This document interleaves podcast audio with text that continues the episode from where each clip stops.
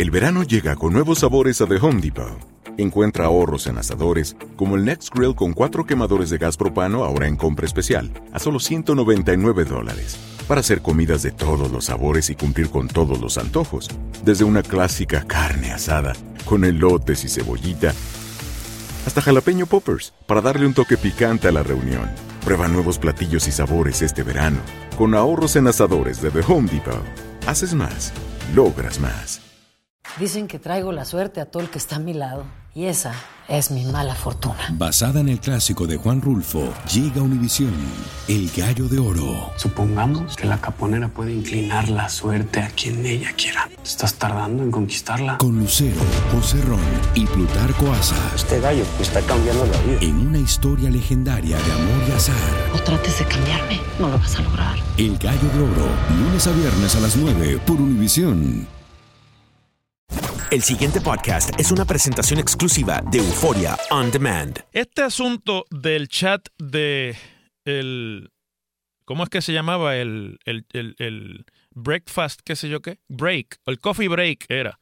El coffee break chat. O sea, el lío que se desató a través de la pugna entre Tomás Rivera Chats y Fortaleza para sacar del medio a Norma Burgos y que desencadenó en la, el, el tumbarle la cabeza al designado expresidente de la Comisión Estatal de Elecciones y, candidato de Norma, el ex juez eh, eh, Ramos Sáez, Rafael Ramos Sáez, y que desencadenó también en eh, la denuncia por el senador popular Aníbal José Torres con la inestimable colaboración de miembros de la, de la mayoría del Partido Nuevo Progresista de información relativa a este chat de WhatsApp que involucraba a funcionarios de la campaña de Ricardo Rosselló, entonces candidato a la gobernación, hoy gobernador de Puerto Rico, con eh, ejerciendo de influencias indebidas partidistas en la decisión de asuntos electorales durante el proceso electoral de 2016 y que además también involucraba a este juez en el grupo de trabajo del programa de gobierno del Partido Nuevo Progresista en ese momento, el famoso plan para Puerto Rico, y que siendo un juez, pues impropiamente estaba participando en contra de todos los dictámenes de la, la ética de la judicatura y el, y el mandato constitucional, y que involucraba como la autora del chat a la subsecretaria hasta ayer o antes de ayer de la gobernación de Puerto Rico, Itza García, y también participó de las conversaciones el ex secretario de la gobernación, William Villafañe, y otros funcionarios de la administración de la cúpula gubernamental de la administración Roselló, a los que el chat se los ha llevado enredado y hubo un descabezamiento general en Fortaleza el pasado miércoles. Como consecuencia de ese descabezamiento general, ha terminado la carrera en la política de William Villafañe, un abogado joven, persona reconocidamente por todos como un estadista de ultranza, un buen PNP, una persona a la que yo conozco personalmente y en los en el trato que hemos tenido que no es muy amplio pero bueno en algunas varias, varias ocasiones de un trato muy amable y cortés que, que tenía un estilo de expresión pública también de que llaman suave, aunque eh, tras bastidores se decía que tenía mano de hierro y que era el jefe del gabinete, el chief of staff, secretario de la gobernación del gobernador Ricardo Rosello. Y pues resulta que hoy en el periódico Metro el licenciado Villafañe publica una columna de su autoría en la que trata un poco de defenderse y de expresar que él no es de los que cometió ningún acto, sino que simplemente él lo que hizo fue contestar cortésmente y que él no sabía que esta persona era un juez y que por lo tanto él estaba indirectamente relacionado. Miren, yo leí la columna del amigo William Villafañe y, y, y me reafirmo en lo que tantas veces le he recomendado a personas que están en la vida política y en la vida pública. Cuando usted está molesto, cuando usted está herido, cuando tiene un asunto que no ha podido todavía eh, sobrellevar, trate de expresarse lo menos posible porque en realidad esa columna es un buche de sangre del ex secretario Villafañe y que es hasta penoso, ¿verdad? Ese tipo de expresión. Porque es como decir, sí, yo lo hice, pero lo hice sin saber y sin querer, pero lo hice porque yo soy bueno aunque lo hice. Y como dijo la secretaria de Justicia, parafraseando, me parece que fue al juez Serrano, el ex juez Serrano del Tribunal Supremo de Puerto Rico, en la conferencia de prensa que tuvo el miércoles para referir a William Villafañe y a otros funcionarios y sus acciones al FEI, no puede uno ser tan tonto de creer lo que nadie más creería. Y esa columna de hoy de William Villafañe lo que trata es de hacernos creer otra vez lo que nadie cree por inverosímil y por falto de lógica. Y, de, y, entonces usted no puede llegar al punto de comenzar la negación de hechos con asuntos que son inverosímiles. Uno de los puntos que hemos discutido aquí sobre por qué era necesaria la renuncia de William Villafañe, y yo he dicho aquí, lo dije desde hacía varias semanas y lo repito hoy, que la renuncia de William Villafañe era necesaria aunque no lo hubiesen referido al panel del fiscal especial independiente. Porque sus, sus actuaciones desde la Secretaría de la Gobernación con respecto del juez Rafael Ramos Sáez, y de todo el lío que se montó alrededor de este chat, lo único que dieron a conocer era la falta de juicio del exsecretario Villafañe para llevar a cabo su función de secretario de la gobernación con total apego y lealtad al gobernador. Yo no estoy cuestionando que no sea leal a la figura de Ricardo Rosselló, yo no estoy cuestionando que no sea un buen PNP, yo no estoy cuestionando que se lleve bien con el gobernador, que después de, votarlo lo defendió. Yo eso no lo estoy cuestionando. Estoy seguro que tienen una buena relación, pero cuando usted es el secretario de la gobernación, usted tiene que tener todas las antenas levantadas sobre asuntos que pasan por su escritorio y que si usted no los detiene, el próximo escritorio al que van es al del gobernador.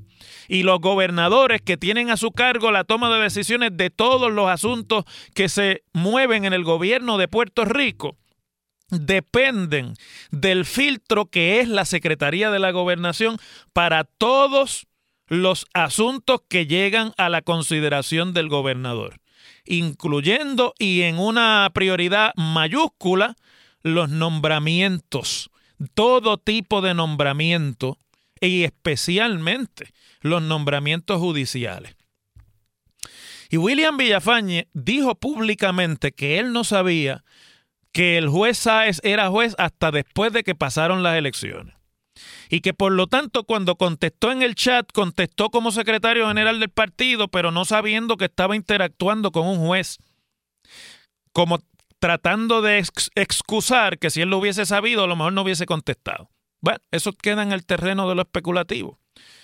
Pero cuando llegó el nombramiento del juez Rafael Ramos Sáez para ascenso a juez superior, ya siendo gobernador Ricardo Rosselló, y ya siendo Villafañe secretario de la gobernación, ahí sí ya tenía que saber que ese señor era juez y que ese era el mismo al que él le había contestado un chat en la campaña. Sobre todo porque la que estaba en la oficina de al lado suyo como secretaria de la adjunta o asociada de la gobernación era la que montó el chat y la que tenía la coordinación de la participación del juez en el programa de gobierno del Partido Nuevo Progresista, del cual Villafaña era secretario general, tampoco estamos hablando de que era un ajeno a la campaña de Ricardo Rosselló a la gobernación. Y en ese momento, el licenciado Villafañe, secretario de la gobernación, tenía que levantar esa bandera, tenía que detener ese ascenso judicial, no se lo podía pasar al gobernador y tenía que haberle advertido a sus subalternos en la gobernación, especialmente a Itza García, que recomendar el ascenso de este juez al gobernador podía poner al gobernador en un aprieto si es verdad que esta persona, como es verdad y ha sido corroborado por la evidencia, participó siendo juez municipal en el grupo de campaña y de programa de gobierno y además de eso, consultó decisiones adjudicativas suyas como presidente de una junta electoral en Moca con la campaña de Ricardo Rosselló. Ahí era que había que levantar bandera. Por eso es que había que votar a William, aunque hubiese, aunque no hubiese sabido en el momento del chat, aunque nunca hubiese participado en el chat. Pero habiendo participado más todavía, porque el nombre está ahí. A alguien le estaba contestando cuando participó, aunque fuera una sola vez.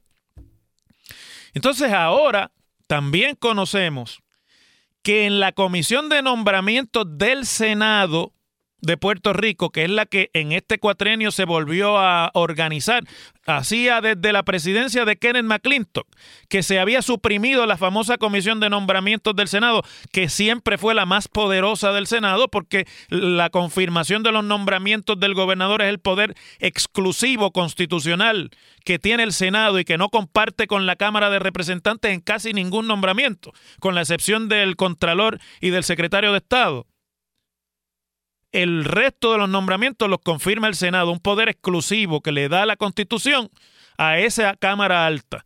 Y por lo tanto, el Senado tenía una comisión de nombramientos que quien la presidía siempre era el más poderoso de todos los senadores y era la comisión en el Senado. Eso en la presidencia de Kenneth McClintock se eliminó y después sucesivamente todos los demás presidentes hasta la presidencia de Eduardo Batia también y las comisiones veían los nombramientos dependiendo de su jurisdicción.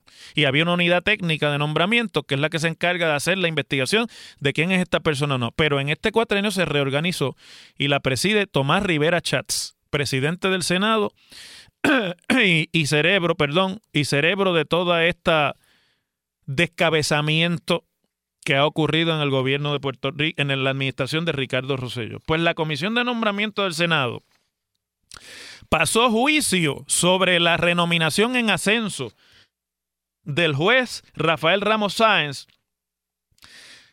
luego de que el gobernador, pasando por el filtro de Villafañe, lo ascendiera a juez superior. Y resulta que una de las compañías y uno de los contratos que tiene la Comisión de Nombramientos del Senado para hacer el trabajo técnico de cotejo de los expedientes y de evaluación de los expedientes es una compañía que se llama Best Minds Consulting LLC. Traducido al español es Consultoría de las Mejores Mentes, compañía eh, de eh, Limited Liability. Y que Best Minds Consulting es compañía propiedad de Dianilis Torres Ruiz, que no es otra que la esposa del licenciado William Villafañe.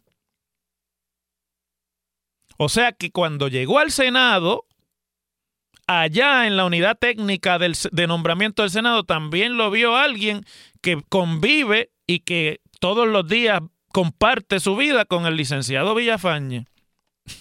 Y, me van a decir a mí que no vio el nombramiento, que no sabía, que ella no le tocó ese nombramiento. Por favor, por lo menos tuvo que haber visto la lista de nombramientos judiciales que estaban pendientes ante esa comisión, porque eso no es...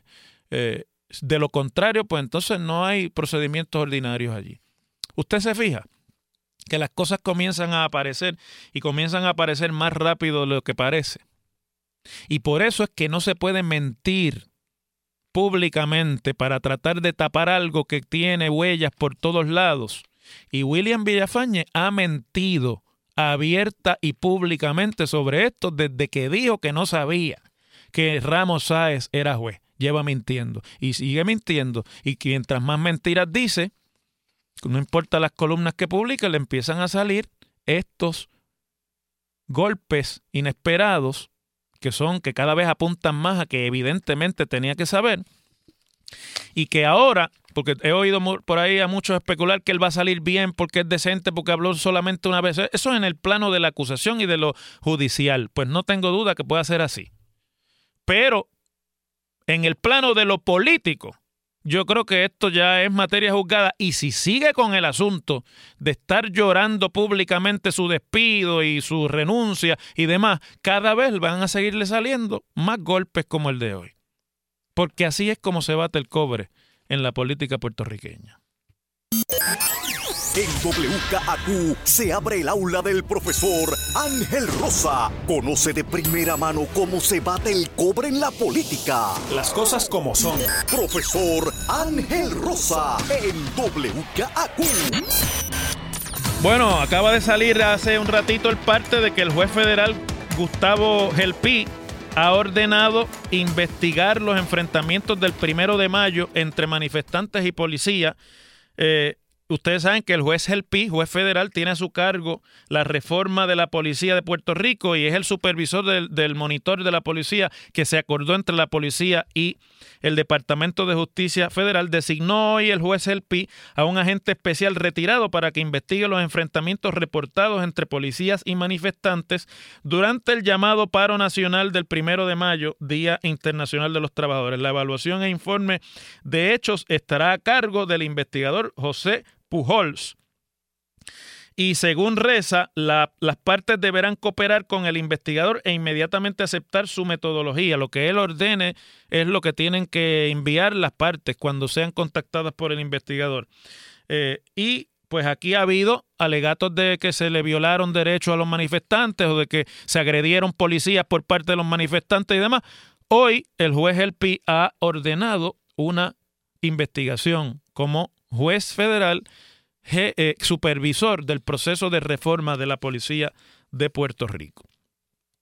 Y hablando de eso, y antes de la pausa, ayer hubo Asamblea General de Estudiantes, que se lo habíamos adelantado aquí temprano en la semana, me parece que fue el lunes que hablamos de eso, o el viernes pasado, del, de los estudiantes del recinto de Río Piedras de la Universidad de Puerto Rico, el más grande, el más numeroso y el más radical también en términos de movimiento estudiantil de todos los recintos de la Universidad de Puerto Rico. Más de 2.000 jóvenes participaron en la asamblea que se llevó a cabo en, la, en el Coliseo Roberto Clemente, que la Administración Municipal de San Juan le había cedido eh, a estos, al Consejo General de Estudiantes de Río Piedras para que hiciera su manifestación, eh, perdón, su asamblea. Lo que salta a la vista importante sobre el resultado de esa eh, asamblea es lo que ya yo había adelantado aquí, que tantas veces lo hemos discutido en este programa, y es que los estudiantes, el estudiantado de, de la Universidad de Puerto Rico en general está fatigado y estaba contrario a la posibilidad de cualquier paro o huelga que interrumpiese nuevamente las labores y las clases en la Universidad de Puerto Rico. Yo se los había adelantado aquí, les había dicho que ese es el ambiente que yo observé en Mayagüez, y ayer en Río Piedras, que utilizaron los que estaban a favor del paro de 72 horas que querían decretar, utilizaron todas las viejas tácticas de asamblea para lograr un voto a favor. Estuvieron hablando de la mamoplástica de la ñemística y de la inmortalidad del cangrejo macho y ciégalo, toño, ciégalo y todas aquellas nimiedades que se puedan hablar y dándole tiempo al tiempo, que ha sido una táctica de muchos años de los grupos radicales en la Universidad de Puerto Rico para evitar que las mayorías silentes tomen decisiones en la universidad a nombre del estudiantado. Y aún así, cuando llegaron a la votación, el rechazo del paro de 72 horas fue abrumador. 1.600 y pico de votos. Tenía aquí el resultado, pero se me ha borrado todo lo que yo tenía en términos del el Internet para el programa. 1.600 y pico a 700 y pico de votos, creo que fue. Lo cual constituye un hito en términos de lo que normalmente ha pasado en estas asambleas y aprobaron una moción que se dice que ya no, no había ni quórum, pero que ni quórum cotejaron cuando lo aprobaron, que eso fue lo que más me llamó la atención.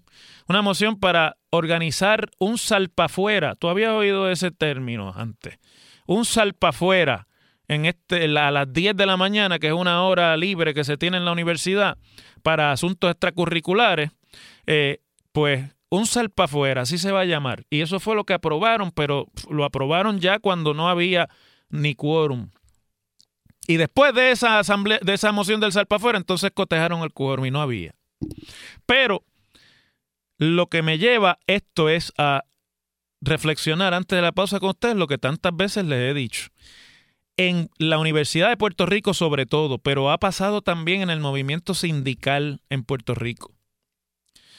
Pero en la universidad ha pasado y es el lugar donde más veces ha sucedido. Por décadas, los movimientos estudiantiles y los movimientos sindicales han abusado del mecanismo del paro y del mecanismo de la interrupción de servicios y era a veces hasta viciosa la organización de paros de 24 y, y 72 y 36 horas en la Universidad de Puerto Rico. Al punto que el año pasado hubo una huelga de cuatro meses que dejó a la universidad en una situación institucional bastante débil, especialmente con la posibilidad hasta de una acción de la Middle States en cuanto a la certificación de los grados en la Universidad de Puerto Rico, la acreditación de la universidad. Y luego de eso, eso se complicó con la llegada de los dos huracanes y la interrupción que eso causó de casi un mes y en algunos casos más de un mes del semestre que va corriendo todavía, y eso tiene a los estudiantes fatigados y hastiados con cualquier planteamiento radical de interrupción de labores y estudios en la Universidad de Puerto Rico. Y se han cogido una bofetada, una gran derrota para el movimiento radical estudiantil ayer. Conversaba con un amigo que me decía que lo mismo le está pasando a los sindicatos. Hace rato que le pasó, pero en la universidad que conste, eso, la fatiga con los paros estudiantiles ocurrió con la colaboración inestimable de los movimientos sindicales de la Universidad de Puerto Rico. Así que la responsabilidad la comparten en ese sentido. Y ahora, cuando más en peligro está la continuidad institucional de la universidad, cuando les van a pasar por la piedra con un eh, aumento del costo de matrícula, cuando un plan fiscal se cierne sobre la Universidad de Puerto Rico y amenaza con liquidar varias facultades y programas académicos de la Universidad del Estado en Puerto Rico, ahora cuando se requeriría tener la fuerza para de verdad lograr un movimiento estudiantil que fuera que pudiera cambiar el curso de la realidad, ahora no existe ese poder y no existe esa fuerza porque se abusó innecesariamente de eso en el pasado y perdieron la credibilidad suficiente para esa convocatoria que ahora necesitan. Las cosas como son. El pasado podcast fue una presentación exclusiva de Euphoria On Demand. Para escuchar otros episodios de este y otros podcasts, visítanos en euphoriaondemand.com. Lo mejor, lo más impactante, está por venir en Tu vida es mi vida. De lunes a viernes a las 8 por Univisión.